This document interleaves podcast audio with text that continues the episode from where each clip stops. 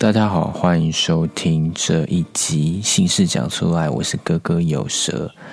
今天在家里录音，因为我第一次录音的时候是租借一个空间，然后发现录完之后那个回音很大声，完全不能用，所以我现在在家里录音，希望这个音质是 OK 的。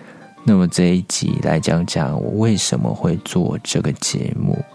第一个原因当然是蛮向往那种可以主持广播节目的感觉，可以让听众听到我的声音，也可以听我分享的一些资讯。第二个就是我之前念人类心学研究所。毕业之后，我就成立一个脸书粉丝团，主要是文字上的分享。我就想说，有没有能让大家看到、听到、知道我分享这些知识？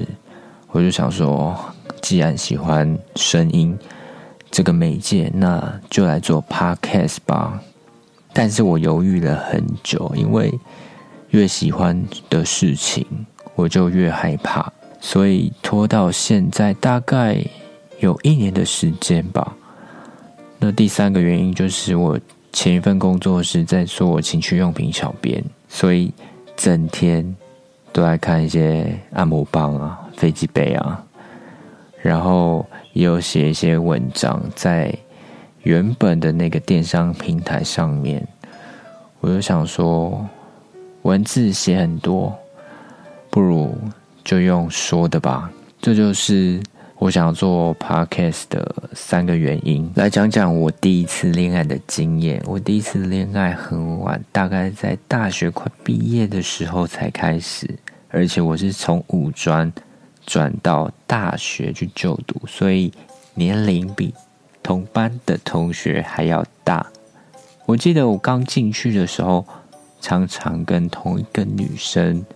同一组，她非常照顾我，但是我们当时就只是好朋友啊，好同学啊。但到了快毕业的时候，我发现我去参加校内比赛的时候，他常常默默的出现。我就想说，哎，奇怪，他怎么知道我什么时候要表演，什么时候要比赛？后来才知道，他喜欢上我了。后来我们也在一起了。我以为她是一个很开放的女生，因为她非常的活泼。但是后来才知道，她对性爱非常保守。跟大家说，我跟她交往三年半都没有发生过关系。你想说怎么可能？但这就是真的。当时也没有跟她讨论性爱这一块的想法，所以就是这样结束了我的初恋。虽然那时候没有性经验，我就开始研究一些性爱的书，像是日本有一个作者叫做亚当德勇，他是在讲爱抚的一些技巧，还有男女的一些心理状态。我觉得这是一个对我最好的一个性启蒙的一个书籍。后来呢，工作了一阵子，我就想说我要去进修，于是呢。报考了人类性学研究所。当时我爸妈知道这件事情，听到有这个所，整个很狐疑，也觉得很震惊。这是哪门子的研究所啊？为什么不念一个，比如说商科啊？要不然就念一个广电系也好？为什么要念性学？但是呢，我一心。我是满脑子都在想性这件事情，于是呢，我就不管了，直接到高雄去念这个研究所，开启了我这个性学研究之路。在就读研究所过程中，我认识了第二任女朋友。第二任女朋友的恋爱经验很多，于是呢，把我的性爱开关打开了。我们会。互相讨论性爱的一些过程啊，哪些舒服啊，哪些需要改进啊，都很坦白的跟对方做一些沟通跟交流。我觉得这样子很棒，因为就是无话不谈，什么东西都可以说。我觉得性爱不能用一招半式就可以打遍天下，因为你遇到不同的对象，你不能用你以往的呃模式来对待每一个人，因为每个人都呃喜欢的不同啊，喜欢的姿势啊，喜欢的环境，喜欢的气氛不同，要互相沟通，互相充分了解之后，那个性爱才是完美的。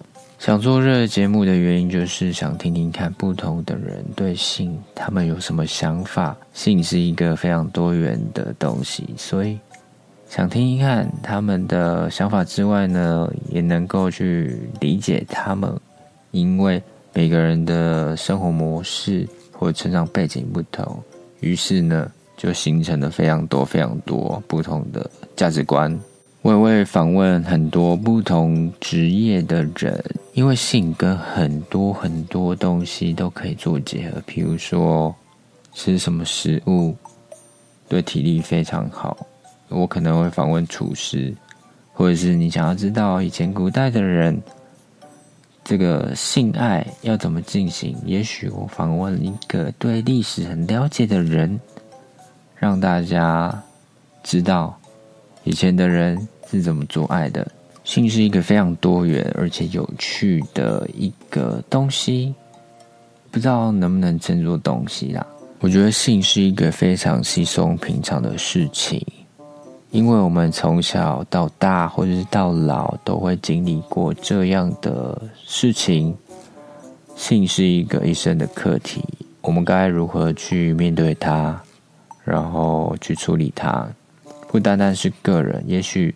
你会有伴侣，有伴侣的话，就会产生沟通的问题，需要磨合，然后知道对方的喜好，你们性生活才会比较和谐。我觉得性爱最一开始的重点就是性欲的强弱。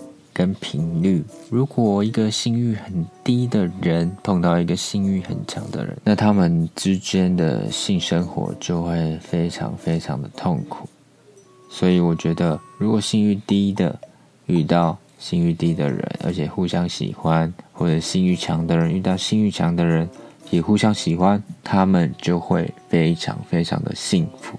我期许我的节目能够做到有趣，然后又有一些。知识性的一些资讯给大家，我觉得就达到我做这个节目的目标。